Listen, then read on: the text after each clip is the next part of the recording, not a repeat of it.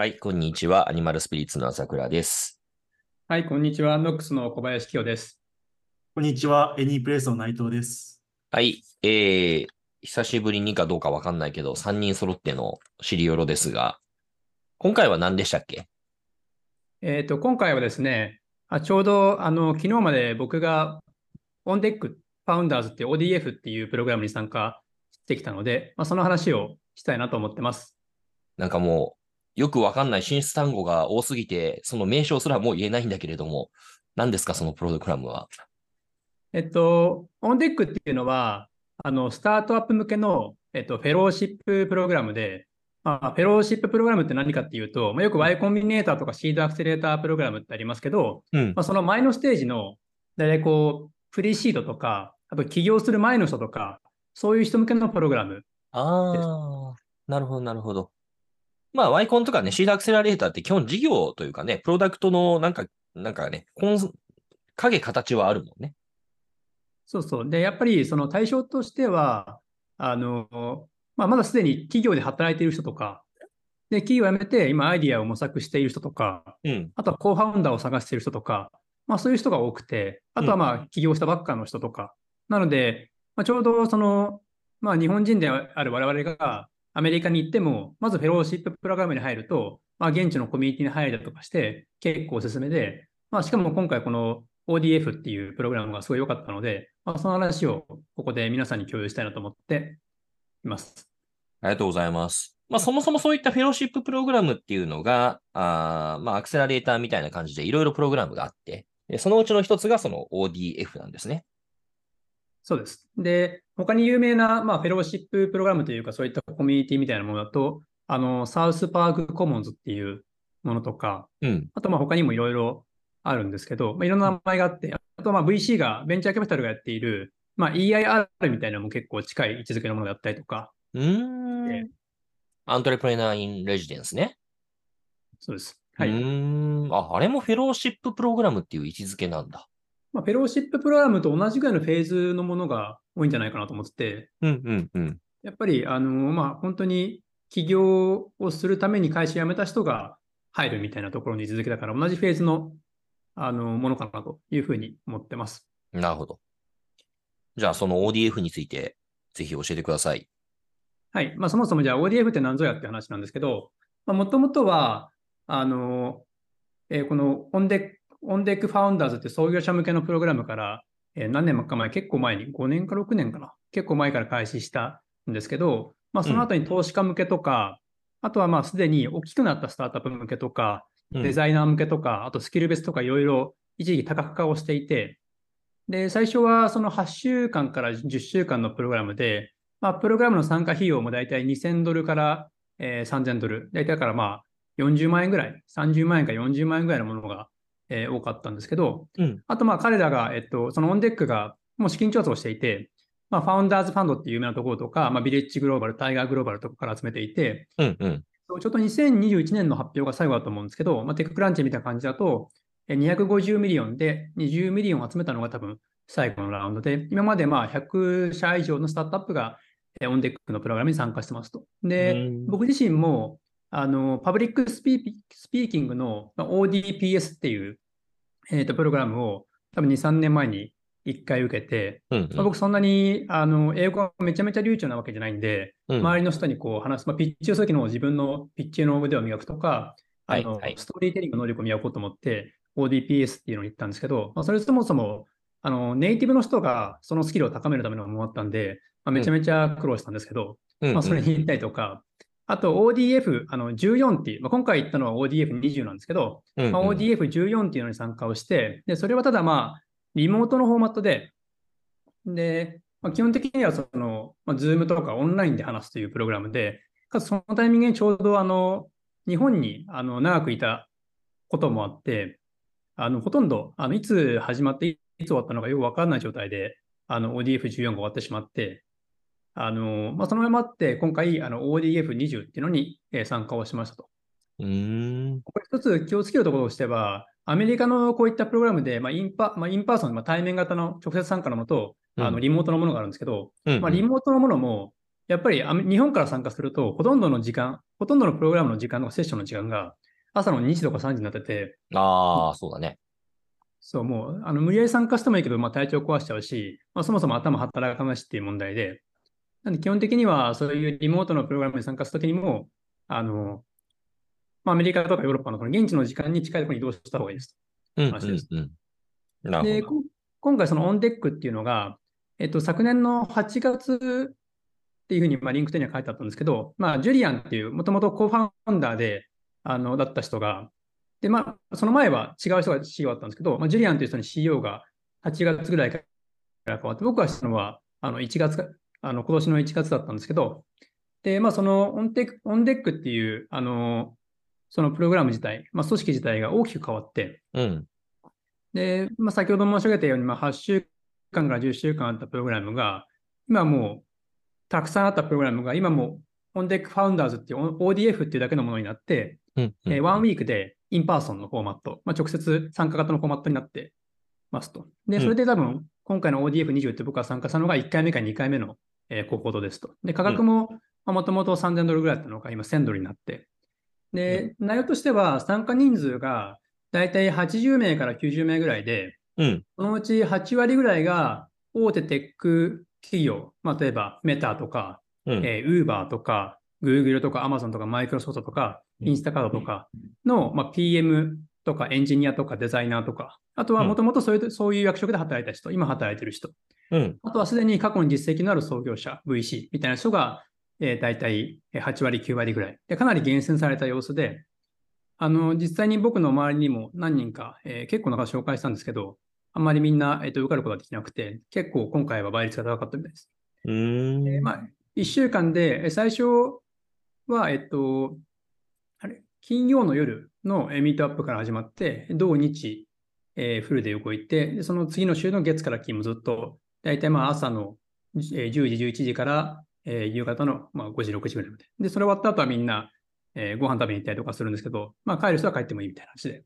で、まあ、うんうんだいたい1日の6時間か7時間のうち、初日は4.5時間ぐらいがネットワーキングで、うんで2日目からはまあほとんどセッションで、逆に1、2時間ぐらいがネットワーキングみたいな感じで、だいたいセッションは、えっ、と、まあ、すでにもうプロダクトマーケットヒットに達成をした、えーオンデックの過去のプログラムに参加した先輩のセッションとか、うん。あまあ、えー誰もが知る結構有名な起業家の、まあ、オフレックセッションとか、うん。あとは有名な弁護士のパートナーが来てくれて、何でも Q&A で答えてくれたりとか、あとはオンデックの、まあ、ジュリアンという CEO のが、まあ、資金調達とか、あとはまあ、えーそういう時に気をつけることとか、PMFM までの話とか、まあ、うんそういった話をしてくれて、うん。あとまあ参加者もみんなそれぞれ経験があるんで、まあ、それがブレイクアウトセッションって言って、まあ、その人たちの得意な分野をまあそれぞれディスカッションするみたいな形のものがあったりとかして、っていうのが、えーありました。うーん。で、まあ、今回、えっと、話したいなと、特に集中して話そうかなと思ってるのは、うんまあ、これ、まあ、一通り全部セッション出たんですけど、まあ、その中で特に、えー印象に残っている3つのことと、あと、まあ、えっと、日本からでも、まあ、こういうプログラムとか、あとは、えっと、コミュニティとか、あと、まあ、現地でミートアップとか参加したときに、あのーまあ、気をつけた方がいいとか、まあ、tips みたいなもの、コツみたいなものっていうのを、今回3つ、あ2個か3つぐらい、えっと、共有したいなと思って、えー準備をしてまいりました。すげえな。インフォーマティブだね。はい。オーガナイズされてる。素晴らしい。はい。なんか、ここまで質問ある？これさ、えっと、じゃあ僕から一個質問だけど、なんかその参加者の方も、その、まあ、初めての人っていうのはなんかともかくとして、えー、それこそすでに企業実績のある人とかっていうのは、一体何を目的にしてその場に参加をしてるの？まあ、いろんな人がいるんだけども、まあ、企業実績がある人でも、まあ、テクニカルのコーファウンダー、エンジニアに、エンジニアのコーファウンダーを探しに来たりとか、うーん。あとはまあ自分自身セッションに出てて、えーと思ったことなんですけども、うんやっぱり自分が意外と知っていることでも参加をすると、あ、意外とこう、あ、こんなことを知らなかったんだみたいなことが気づい気づいたりとか、あとは、知っていたものをさらに優先順位を再再確認したりとか、まあ、それこそなんかシリアルアントレプレナーでも来る意味って結構あるなというふうに思っていて、うん、うん。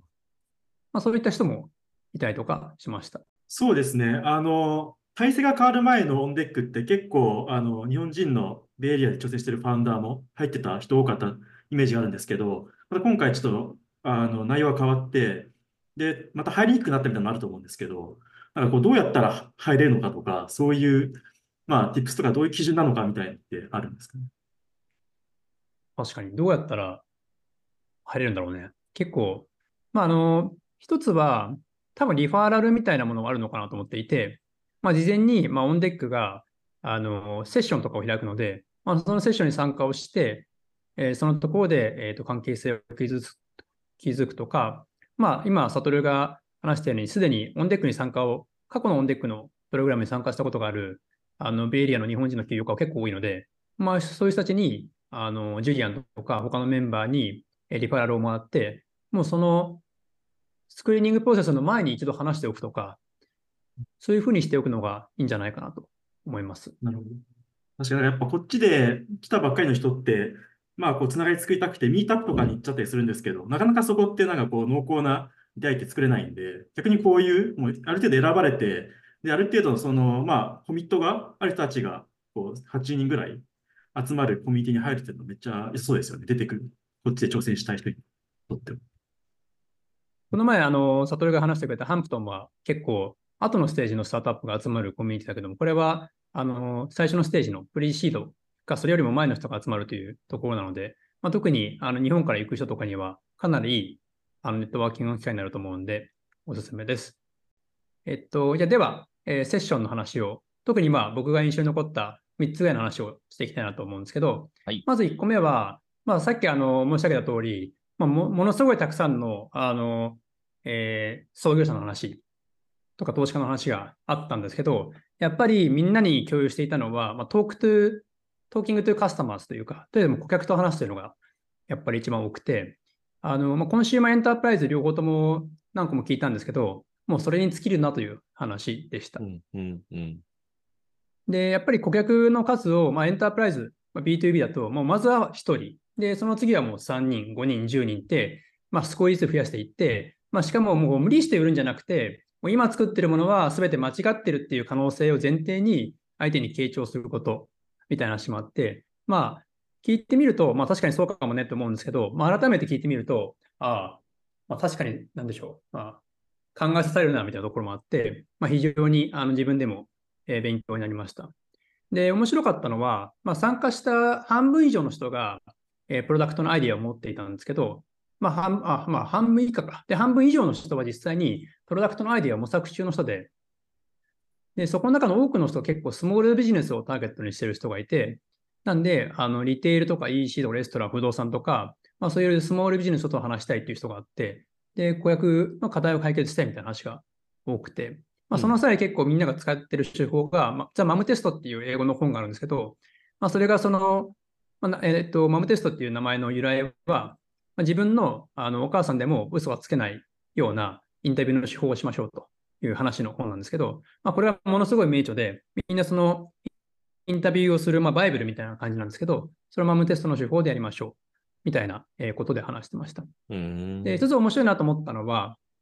まあ、日本で、あの今住んでる人がアメリカに来てスタートアップをしようとか、あとはまあ実実際に現地に我々もそうなんですけど、まあ、その日本から来るときに、まあ、事前にアイディアを決めてくることが多かったりとか、あとまあ僕らもそのテックニュースとかトレンドとか、周りのスタートアップの動向とか、そういうのを考えて、あらかじめに事前仮説を作って、で、将来顧客になりそうな人にターゲット、顧客になりそうな人にターゲットを絞ってインタビューをするみたいなことが、まあ、結構あると思うんですけど、まあ、彼らの多くが面白かったのは、まあ、特にプロダクトの経験、PM の人がプロダクトの経験がある人は、まあ、その、ある人は業界を絞って、ある人はもう業界を絞らずに100人まずやってみようっていうふうに話をしていて、とりあえずマムテストの手法で、問題、どういう問題を人々が抱えているのか、どういう問題を各ビジネスをやってる人が抱えているのかっていうのを聞いて、そこでまさに課題発見をするみたいなことをやってる人がすごい多くて、うん。まあ、これ面白いなと思ってて、まあ、インタビューの難易度は上がるんですけど、まあ、これをやると、すごい古い業界に対して、すごいユニークな課題が見つけられたりとか、うんでしかもその古い業界の中で初期費用がすごい高いもの、難しい資格が必要なもの。まあ、今回も来たファウンダーの中だと、まあ、建設業界のに対する保険事業みたいなところの会社のファウンダーがいたんですけど、うんまあ、その人はもともと過去の経験は全くなくて、まあ、その手法で見つけていたんですけど、まあ、それとかも、あの、まあ、その事業はすごいうまくいっていて、あの、非常に面白いなと思いました。で、印象に残った言葉としては、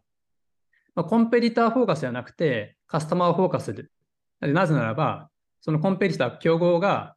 顧客を見ているとは限らないから。まあ、確かに、競合が顧客を見てなかったら、その競合を見てても、お客さんのことは見えないわけで、まあ、それはすごい、あの、印象的な、あの、言葉だなというふうに思いました。で、二つ目は、あの、共同創業者の分裂の話で、やっぱりスタートアップが失敗をする多くの理由、まあ、最も多くの理由は、もちろんあの欲しがる人がいないから、まあ、お客欲しがるユーザーとか欲し欲しがるお客さんがいないからっていうのがあると思うんですけど、まあ、それを超えるか、その次に多い失敗理由としては、まあ、 co-founder の分裂が多いというのがあって、で、まあ、 co-founder の分裂が多いときに、それをどうやったら防げるのかと。まあ、実際に On Deck のプログラムの中でも、 co-founder を見つけて実際にやる人が多いんですけど、まあ、そこの中でもちろん分裂分裂して辞める人もいて、やそれをどうやったら減らせるのかっていう話を考えるときに、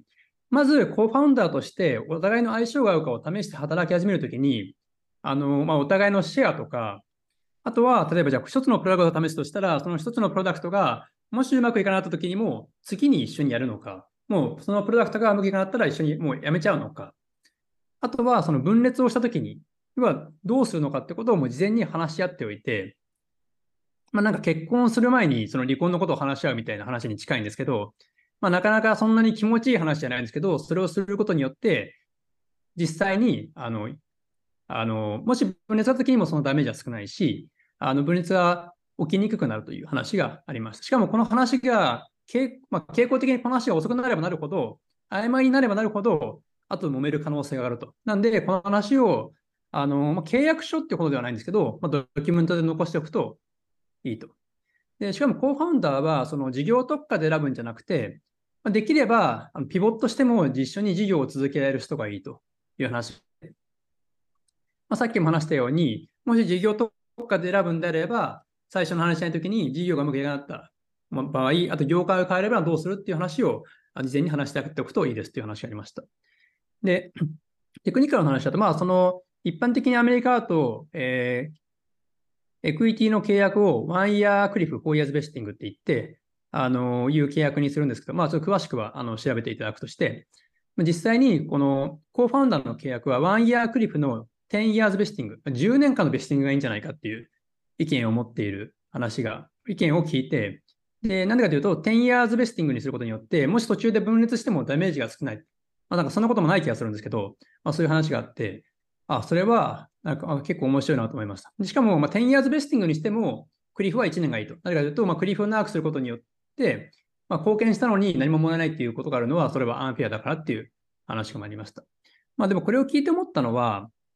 まあ、アメリカで事業をするときに、まあ、日本人同士で、えーと、コーファウンダーになるか、もしくは日本人以外とコーファウンダーになるかっていろんな選択肢があるんですけど、まあ、僕は結構その日本人同士がコーファウンダーになっているケースをものすごいたくさん見てるんですけど、まあ、それは同じ言語だからっていうことなのか、もしくは、えっと、同じ辛い状況にいるからっていうことなのかわかんないんですけど、やっぱりそのブレ他のチームに比べて分裂の可能性が圧倒的に低い気がするんですよね。で、もちろん、まあ、そのによって、そのデメリットもたくさんあるんですけど、まあ、最大の死因の一つが、えー、コーファウンダーの分裂であるんであれば、まあ、その共同創業者を、まあ、日本人同士がやって、その確一性というか、まあ、同一性というか、そういうのは高くてもいいのかもしれないなというふうに思いました。で、3つ目は、えっ、と、モメンタムの話で、うんうん、で、まあ、モメンタム is everything というか、で、まあ、モメンタムがあればもう何でもうまくいくっていうセッションがあって、あのまあ、もちろん、あのそのいい点悪い点もあるんですけど、で、モメンタムにもいろいろ種類があって、まあ、カスタマー、顧客を獲得する momentum と fundraising の momentum みたいなものが結構大きく言われるんですけど、まあ、よく我々その TechCrunch とかテックニュースを見ると、 fundraising の momentum があると、おお、すごいって思いがちなんですけど、まあ、実際に fundraising の momentum がいくらあっても、すごい一瞬でスパイクして落ちちゃうことが稀で、やっぱファンドレイジングのモメンタムっていうのはカスタマーのモメンタムに転換しづらいんですよね。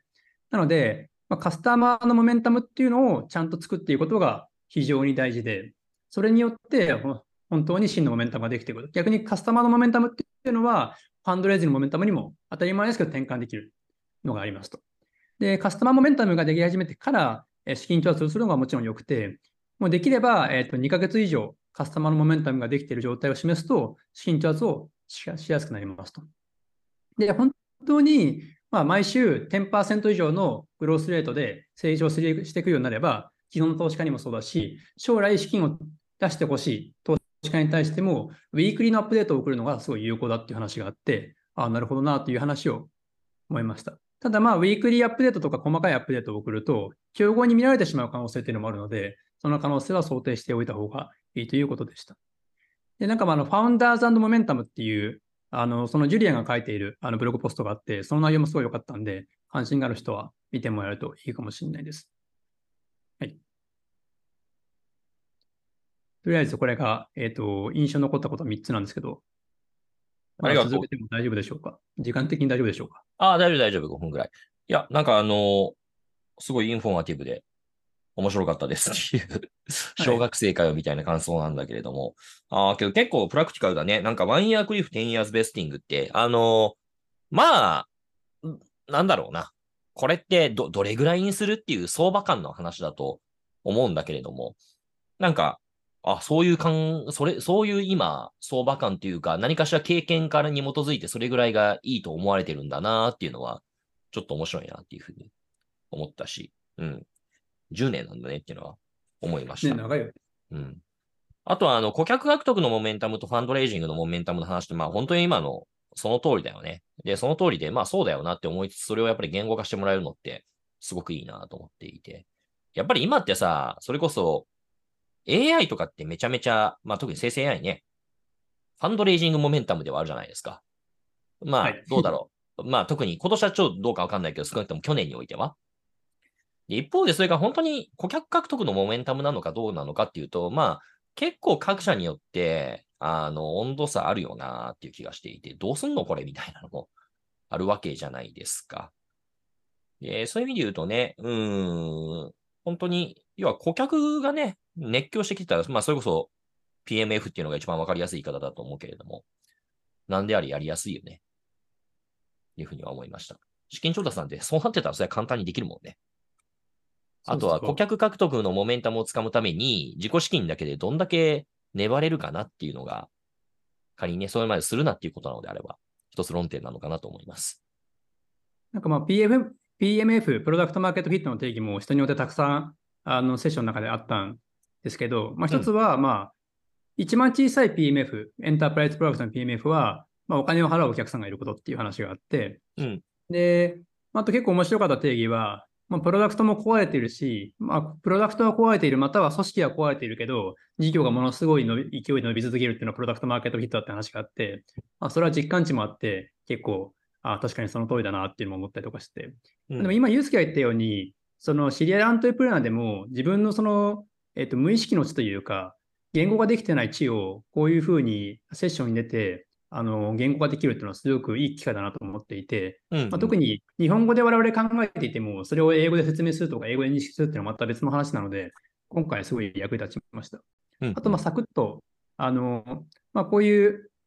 まあ、自分も含めて、あの英語は第二言語の我々が、まあ、こういうあのフェローシッププログラムとか、ミートアップとか、コミュニティに参加するときの Tips みたいのが3つ、まあ、これは結構少なめなんですけど、あるんで、まあ、それを簡単に説明したいなと思いました。で、1個目は、えっ、と、インポスターシンドロームっていう話で、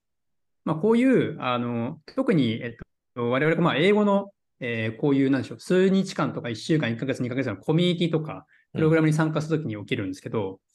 やっぱり、その、英語で話すことによって、やっぱこう、日本語で話すよりも、コミュニケーションがしづらくなるということはあって、うん、あの、話に詰まることもあるし、例えば今回あったのは人生のインフレクションポイントっていう、まあ、変換点はについて話しましょうみたいな話とか、3つのオブセッションについて話しましょうみたいなアイスブレイクのセッションがあったんですけど、うん、やっぱりそれって自分が日本語で話すよりも圧倒的にうまく話せなくて、そういう時はあの非常に、非常にまあ、あの、話すのは難しいなと思って。でそういう時でやっぱ文法のミスも多くなるし、なんかこう、聞いている人の目がちょっと優しくなったように感じたりとか、まあ、隣であくびがする人がいたら話がつまんないのかなと思ったりとか、伝わってないのかなと思ったりするんですけど、まあ、実は別に日本語でも我々そういうことあるし、まあ、その特に英語で話すときにそういうのを感じすぎたっていうのがあって、まあ、そもそも自分の失敗を誰かが覚えているって思う方が自意識過剰だったりするわけなんですよね。しかも、まあ、その全ての質問に気になる必要はないし、話が伝わりさえすれば、その話が大、まあ、重要なのはその話の内容で、まあ、どのどのような結果をもたらすかっていうのは、相手に貢献できるかどうかの方が大事だという話で、まあ、そのイン、まあ、インポスターシンドロームっていうのがあるんですけど、やっぱりこれって自分が作り出す幻で、まあ、それを乗り越えて、あの、こういうプログラムとかに、あの、もし関心がある人がいれば、ぜひ、英語がそこまで得意じゃないと思ってても、あのどんどんどんどん参加したりとか申し込んでもらえるといいんじゃないかなと思ってます。で、2個目は、でそういった中で、まあ、初対面の人と話す内容みたいな話なんですけど、で僕がやっている方法としては、まあ、こういったイベントミートアッププログラムとかで初対面と話す場合話す場合は、最初に毎回自分の自己紹介を、ま、効果的にする、まあ、大体10秒、10秒、30秒ぐらいの自己紹介を用意しておいて、まあ、それを練習しておきますと。まあ、それを話して、その後はもうなるべく相手の話を聞いて、質問をして、自分が何を提供できるのかっていうのを基本的には探るために話します。で、その会話をした後に、もうすぐ忘れちゃうんで、特に英語だと。なんで、すぐ相手の名前と話した内容とをメモして、その後にもうその翌日中、あ当日中か翌日の午前中ぐらいにその人にフォローアップのメッセージをして、例えば役立ちそうなリンクを送ってあげたりとか、誰かを紹介してあげたりとかをします。で、しかもそれらの内容を基本的にあった人の内容は全て僕、あのスプレッドシートに記録していて、で、後でまた話すときに思い出したりとか、あと、なんかのアンテナが引っかかったときにまた連絡をしたりとかいうふうにして、キープインタッチをしています。で、まあ、この習慣のおかげもあって、あの、まあ、ほとんどの人が参加してる人は、多分僕が多分一番英語が下手くそなぐらいで、まあ、しかもそれぞれみんなさ、そう優秀な人で80人、90人いたんですけど、まあ、その最終日の投票で、The Most Helpful Person みたいな、一番その人の役に立ったでしょうみたいな賞をもらえて、あの、それはまあ、地味に嬉しかったというか、まあ、逆にこのやり方が結構、あの、効果的だっていうことを証明できたんじゃないかなというふうに思っていて、なんで、まあ、英語は流暢じゃなくて、しかもアウェアなコミュニティで、かつ、まあ、僕はその、ユーロ飲み会とか全然行かないんで、ソーシャルな人間じゃなくても、まあ、努力次第で多くの人に役立てるということが、えー、できますという話です。で、3つ目は、これ短いんですけど、依頼方法。